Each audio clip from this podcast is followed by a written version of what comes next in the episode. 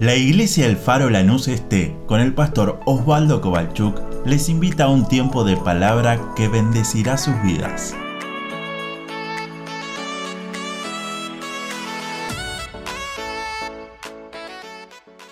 Primera de Crónicas, capítulo número 15, versículo número 1, dice así la palabra de Dios.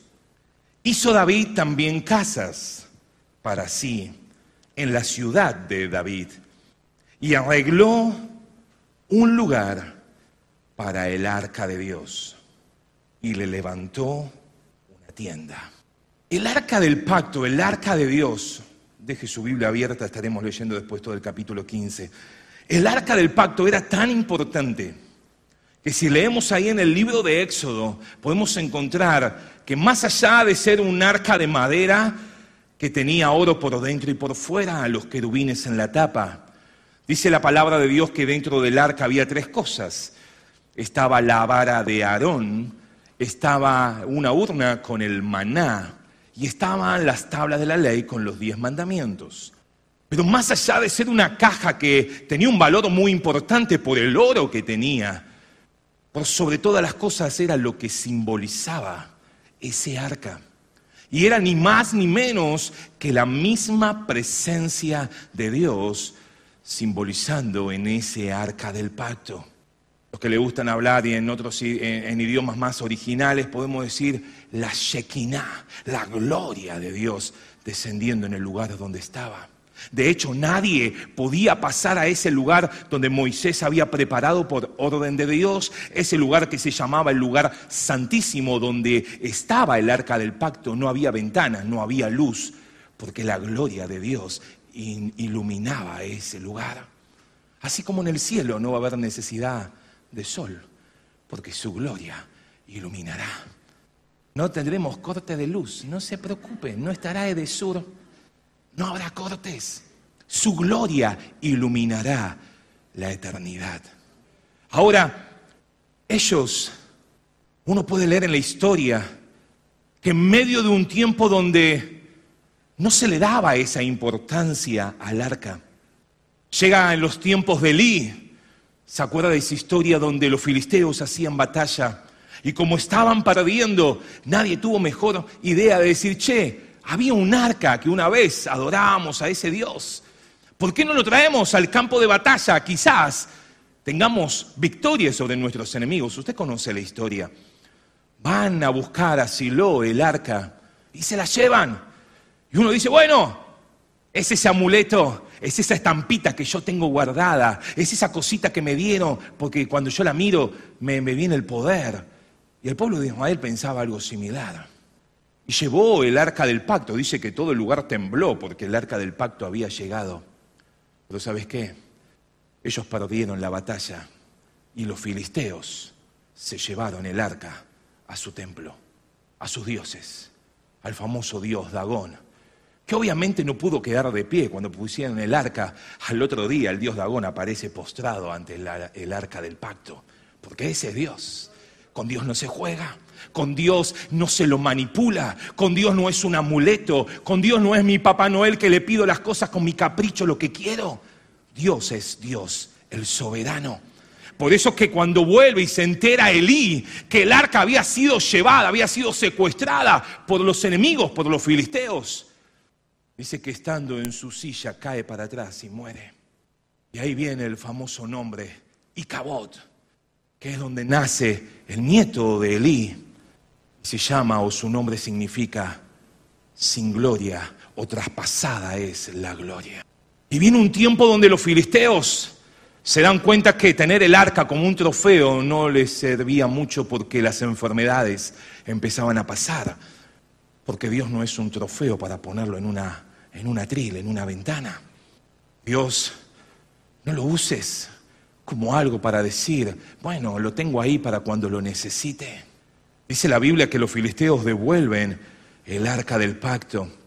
Estuvo siete meses con los filisteos y devuelven el arca del pacto y, y un poco no sé la historia que ponen, hay unas vacas y depende para qué lugar vayan, era que Dios estaba siendo libertados el pueblo de los filisteos de esas enfermedades, o si las vacas iban para otro lado, era que, nada, era pura coincidencia todo lo que les pasaba.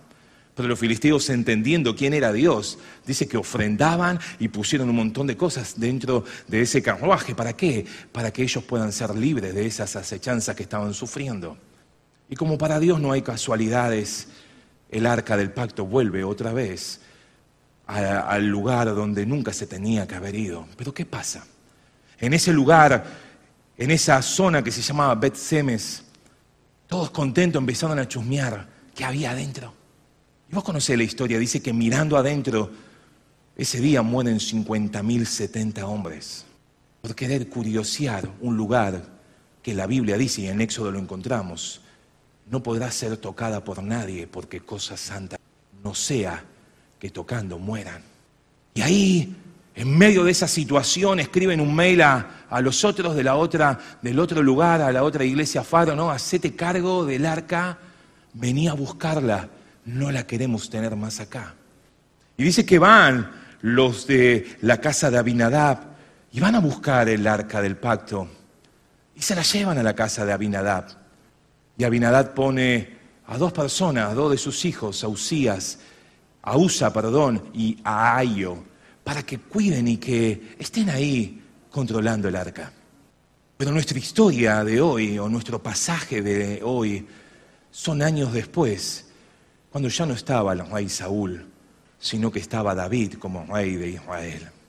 Y uno de sus primeros deseos, cuando él toma y es el rey de todo Israel, es decir, yo quiero tener el arca del pacto otra vez en nuestra ciudad, otra vez en casa. Y empiezan todos los preparativos y empiezan esas cosas a pensarse y decirse, bueno, ¿cómo hacemos? Porque el arca del pacto tiene tantas lindas noticias. El arca del pacto tiene tan buenos comentarios de lo que sucedía cuando el arca del pacto estaba. Como usted y yo cuando queremos ver algo y leemos los comentarios y decimos, ¿qué será bueno o malo cuando quiere comprar algo en las plataformas online? ¿Qué hace? Ve los comentarios. Y dice, este dijo, espectacular, espectacular, espectacular. ¿Qué hace usted? No, no la compra. No, la compra, comprar. Se escuchaba lo que el arca del pacto había hecho cuando estaba en medio del pueblo y lo que significaba tener la gloria de Dios, la presencia de Dios en medio de su nación, en medio de su ciudad, en medio de sus casas. Y uno dice, ¿y por qué en todo el tiempo de Saúl nunca nadie la fue a buscar? Saúl era rey, por supuesto. Saúl era ese hombre que sobrepasaba hombros arriba a cualquiera. Era un tipo que Dios lo había levantado. Era un hombre que tenía un montón de cualidades para ser el rey sobre toda una nación. Pero sin embargo nunca fue a buscar el arca. En cambio aparece David en la historia. Y David lo primero que hace, empieza a construir casas y también dice, voy a construir una tienda. Ya no un tabernáculo, no un templo porque Dios no se lo permitía, pero sí una tienda para que el arca del pacto pueda estar en casa, en su ciudad. Y usted que conoce la historia y que leyó la Biblia, y lo podemos encontrar en Segunda de Samuel capítulo 6, y también lo podemos encontrar aquí en Primera de Crónicas capítulo 15. David organiza con todo el pueblo y dice, vayamos a buscar el arca. Y van a buscar el arca a la casa de Abinadab. Y dice la Biblia que esos dos hijos, Usa y Ahío, los ponen al frente para que empiecen a buscar a esos que empiecen a guiar a ese carruaje que David había preparado para que el arca del pacto vuelva. No le voy a cambiar el final, la historia es la historia y Dios es Dios. Dice la Biblia que cuando el pueblo empezó a gozarse, empezó a cantar. El pueblo danzaba, los levitas cantaban, la alegría había en medio del pueblo. Pero Dios no estaba de acuerdo con lo que estaba haciendo. Pero había canciones, el pueblo se gozaba, pero Dios no estaba de acuerdo.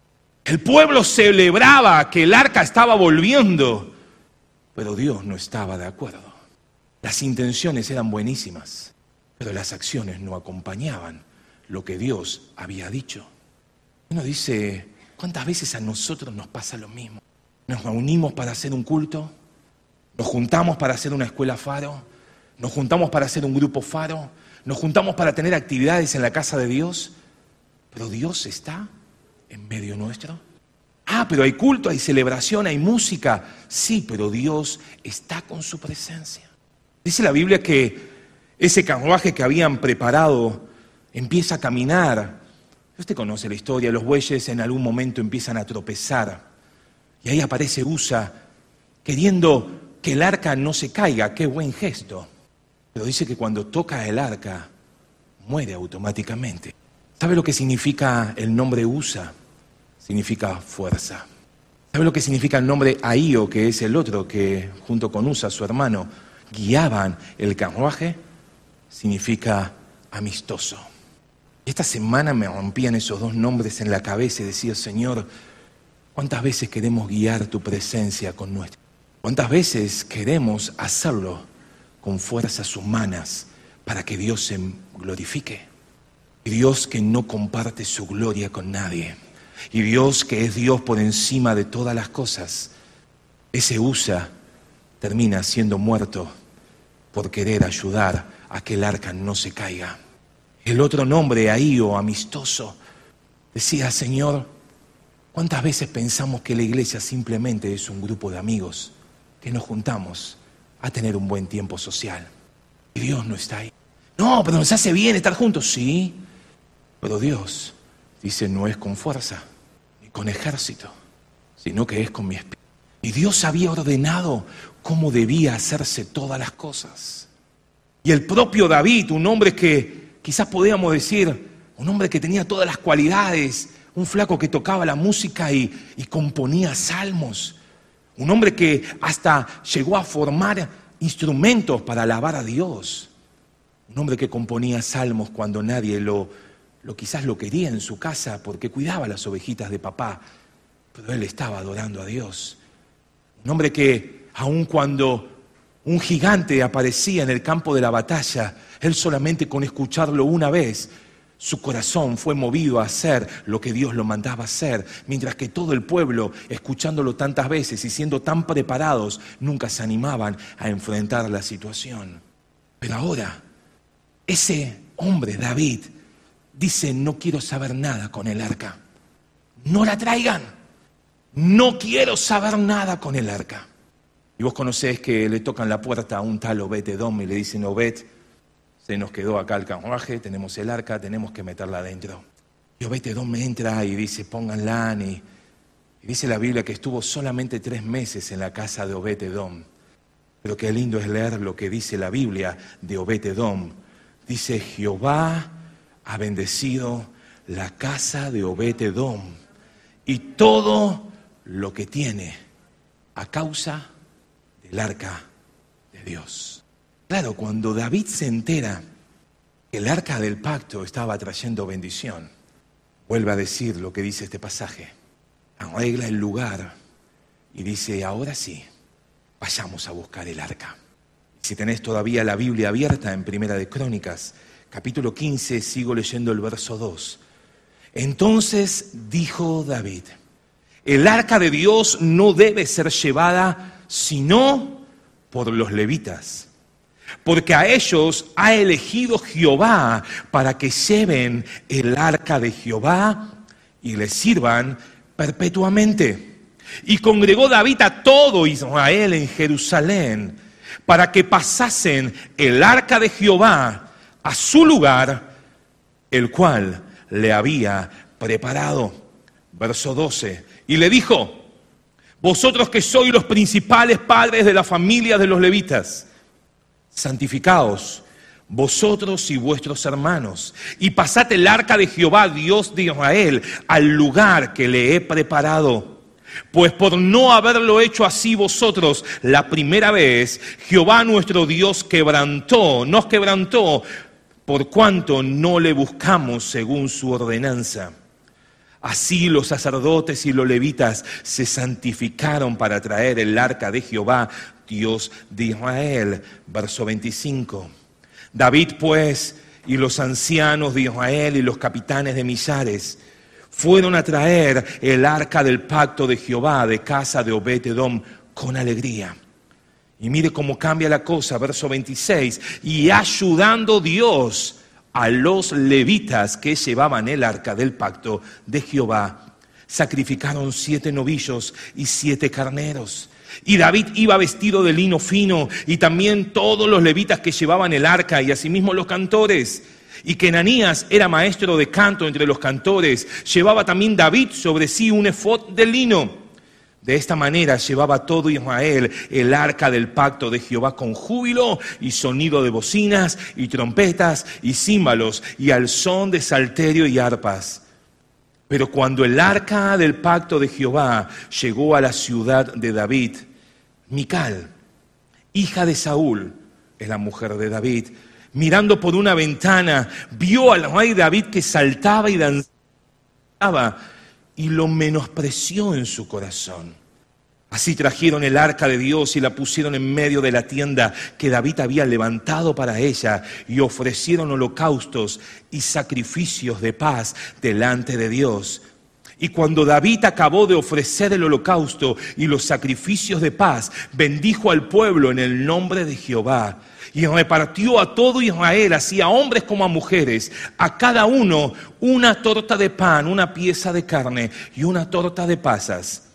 Y puso delante del arca de Jehová ministros de los levitas, para que, primero, recordasen, segundo, confesasen y tercero, lo hacen a Jehová, Dios de Israel. Amén. A la palabra.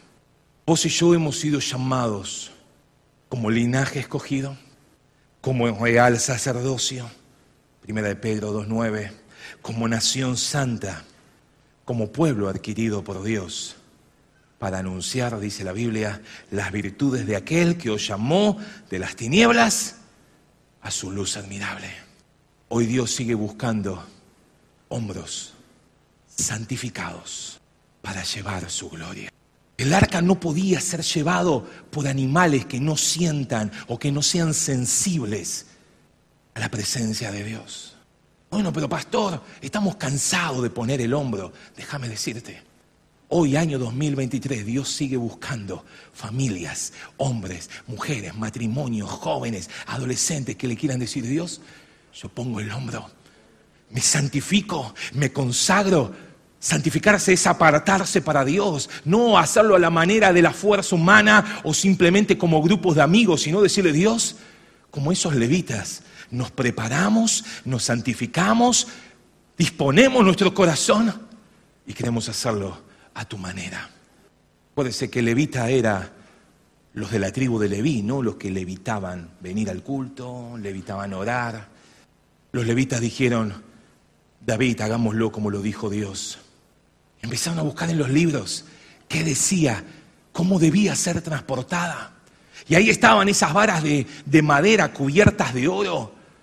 Cada uno ponía su hombrito y decía, vamos. Y pusieron el arca del pacto sobre los hombros de esos hombres y empezaron a caminar hacia Jerusalén, hacia el lugar donde David había preparado esa tienda. Lo hemos leído, Mical la mujer de David, dice que lo miró con menosprecio.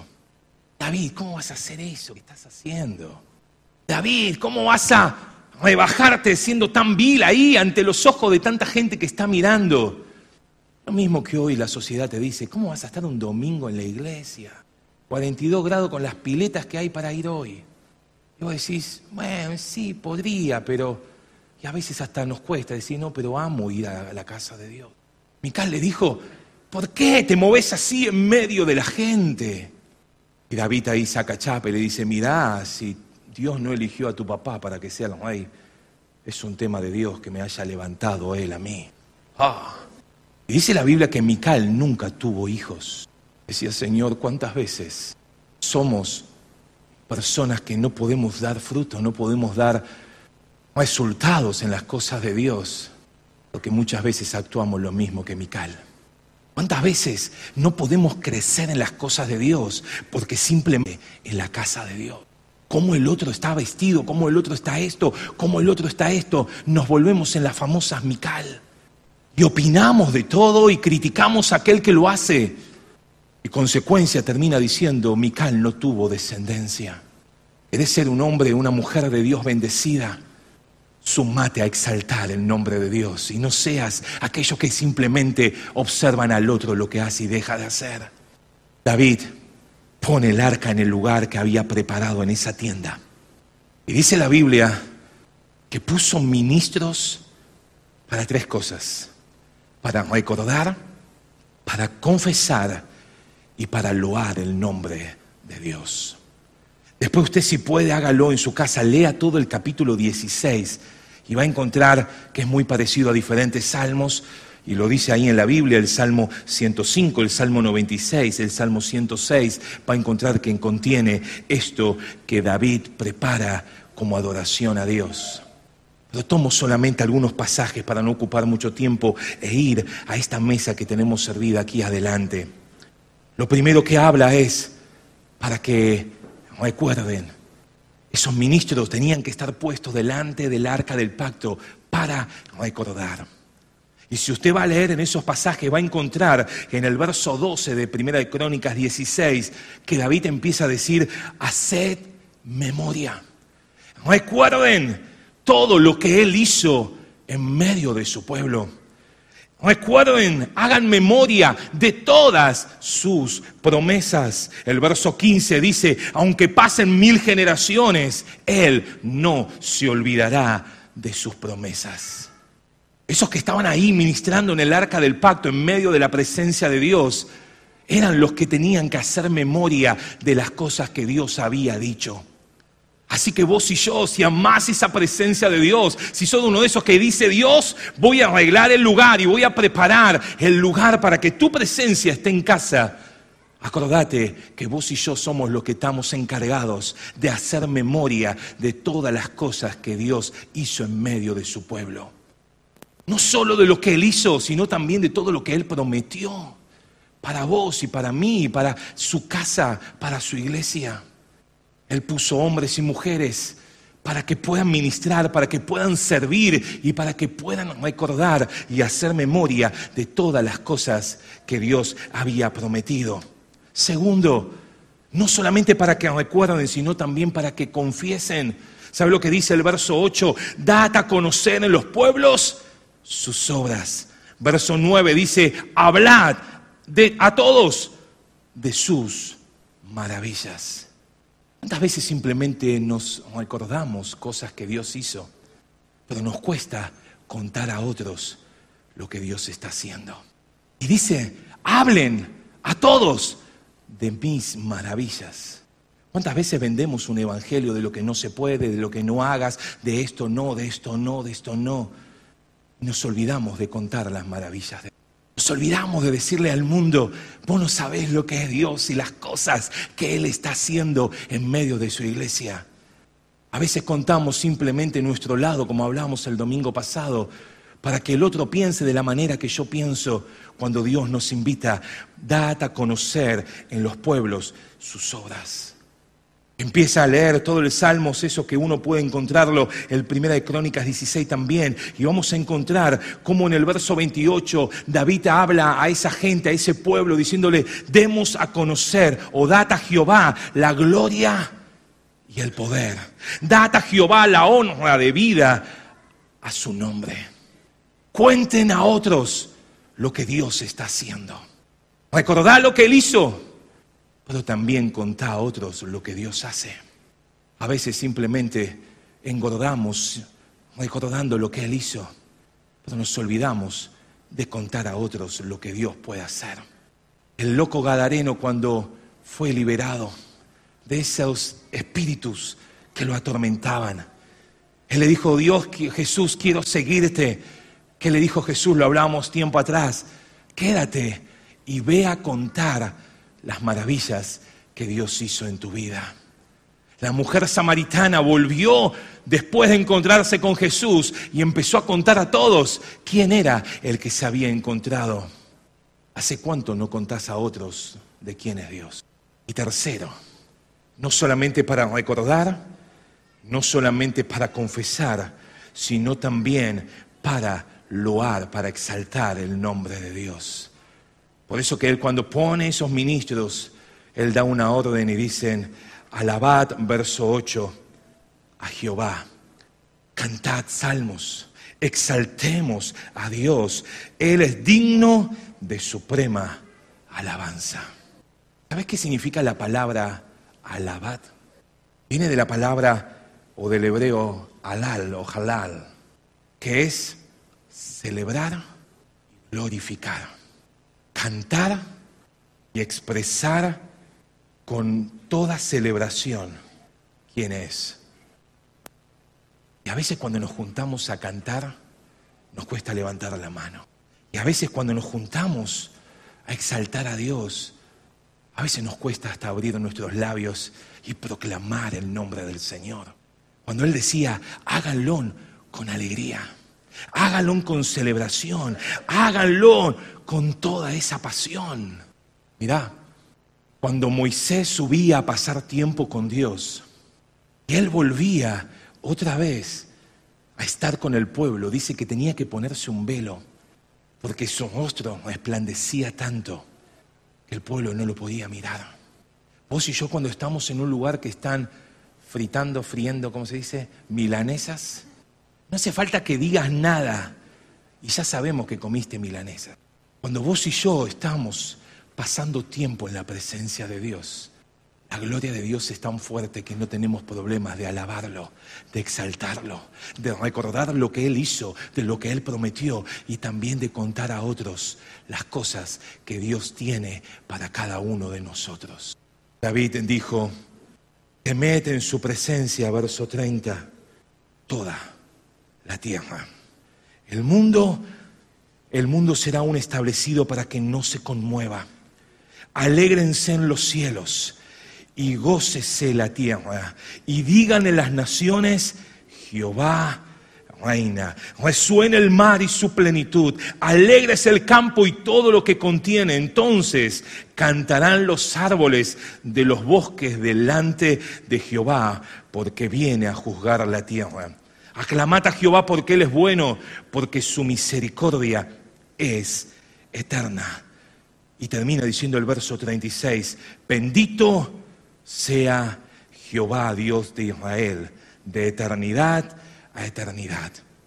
Y dijo todo el pueblo, amén, y alabó a Jehová. Saúl vivió años siendo rey, gobernando, teniendo una corona en su cabeza, aún disfrutando de un montón de cosas que Dios había prometido, pero nunca fue a buscar el arca. David un hombre que ya era rey y aunque tenía una corona en su cabeza, lo quiso hacer a su manera y terminó enojándose con Dios porque mató a Usa cuando quiso ayudar a que el arca no se caiga. No importa que tantas coronas uno puede tener en la cabeza y ser. No importa cuántos títulos uno puede tener colgado en una pared. Dios no hace acepción de personas y lo que Él dijo como debía hacerse, su palabra no cambia. Bueno, pastor, pero ahora es otra onda, otra vida. Lo que Él prometió, lo que Él dijo, sus mandamientos, aunque pasen los años, su palabra permanece para siempre. A veces lo queremos acomodar a nuestra forma de entender, a nuestra forma de ver, a nuestra forma de, llevarlo a cabo y hasta a veces como Usa y quieren guiar la presencia de Dios. Pero Dios es el soberano que está por encima de todo. Pero si hay algo que David se preocupó, y mientras que el equipo me acompaña, termino con el mismo pasaje que empecé. Arregló un lugar para el arca de Dios y le levantó una tienda. Equipo me acompaña, por favor. Yo no sé cómo está tu tienda en esta mañana. Yo no sé cómo está el lugar donde está el arca en esta mañana para participar de esta comunión. Yo no sé los que están en casa, cómo está ese lugar preparado. ¿Será que habrá que arreglar algo antes de pasar a esta comunión? ¿Será que, como Saúl, estamos contentos con las bendiciones, pero nos estamos olvidando del Dios de las bendiciones? Estamos tan contentos con los milagros que Dios hace que nos hemos olvidado del Dios de los milagros. Estamos tan contentos con los prodigios que Dios hace en medio de nuestra familia, que nos dio trabajo, que nos dio paz, que nos dio bendición. Pero nos olvidamos de ese Dios el que provee todas las cosas. A veces estamos tan contentos de los dones que Dios da, pero nos olvidamos del Dios que da los dones. David arregló el lugar para colocar el arca. Y una vez que arregló el lugar, puso ministros para que continuamente estén ministrando en la presencia de Dios. Me puedo imaginar la carita de Obed Dom cuando le dijeron, David ahora se la va a llevar. Imagínate vos disfrutando tener la presencia de Dios en casa. Que te digan, se necesita para allá. ¿Sabes lo que hizo Obed Edom con sus hijos? Fueron hasta donde estaba la tienda. dice la Biblia, lo vas a encontrar en otros pasajes, que su familia eran parte de los que ministraban delante del arca. ¿Sabes por qué? Porque cuando disfrutas la presencia de Dios, no hay nada que lo pueda suplantar. Cuando Obededom disfrutó la gloria de Dios en su casa y el arca se iba para la tienda, ellos dijeron, o es con el arca o no es nada. Y fueron hasta la tienda que David había preparado y disfrutaron ministrar por años en el arca, en esa tienda.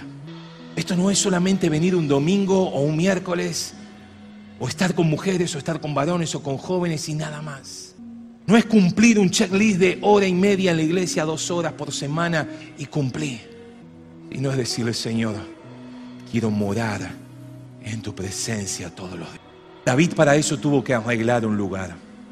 No podía meterlo en cualquier sitio. Aunque él había construido muchas casas, dice que tuvo que preparar una tienda especial para que el arca del pacto esté ahí. Pero no seamos como Mical, de ser simplemente opinadores de lo que es estar en la, la presencia de Dios, sino que podamos ser como David y todo ese pueblo que dijo amén. Y dijo, vamos a proclamar su nombre, vamos a recordar las cosas que él hizo, pero también vamos a glorificar, a loar todos los días, porque Él es digno de alabanza. Que el pueblo haya dicho amén significaba, la palabra amén significa así sea. Lo que el pueblo haya dicho amén cuando David termina su adoración a Dios, es decirle yo estoy de acuerdo con lo que David acaba de decir. Hoy el Espíritu Santo sigue buscando hombros para llevar su gloria. Y a veces no va a hacer falta hablar. A veces no va a hacer falta ni abrir la boca, sino como Moisés, su rostro reflejaba la gloria de Dios. En tu casa empezarán a ver de que algo distinto está pasando. En la plaza verán que algo distinto está sucediendo en esta familia. ¿Por qué? Porque hemos aprendido a disfrutar, tener la presencia de Dios en casa. Cierra tus ojos, por favor, en esta mañana. ¿Cómo está ese lugar? ¿Cómo está ese lugar preparado para que la presencia de Dios en esta mañana y cada día siga siendo una fiesta espiritual en nuestros corazones? Yo no sé cómo te has venido este domingo preparado, lo que sí sé es que si hay un corazón que ama su presencia, su Espíritu Santo ha prometido estar con nosotros y en nosotros. Y Él quiere hacer una fiesta en esta mañana. Yo no sé cómo viniste en esta mañana a disfrutar la cena del Señor. Quizás dijiste voy porque no tengo otro, otro lugar para estar, porque hace calor. ¿O será que dijiste, Señor, amo estar en tu presencia? Amo venir a disfrutar con mis hermanos y decir, Señor, soy uno de esos que se va a decir amén a tu oración. A esos que van a glorificar, a esos que van a exaltar, a esos que van a contar a otros y a esos que van a recordar cada día las maravillas de Dios. Decirle Dios, en esta mañana quiero gozarme en tu presencia. quiero disfrutar de estar en tu casa. No por una costumbre como usa, quizás se acostumbró a ver en la casa de papá ese cofre, ese arca. Por eso que cuando se caía lo intentó tocar, porque bueno, era un día más. Lo que no se daba cuenta que era la misma presencia de Dios. Y ellos simplemente lo tenían como un objeto, como una caja más. ¿Cuántas veces nosotros lo mismo tenemos venir a la iglesia como una actividad más en la semana? Cuando Él desea buscar hombres y mujeres que sean portadores de la gloria de Dios que sean hombres y mujeres capaces de llevar en sus hombros la gloria del Señor.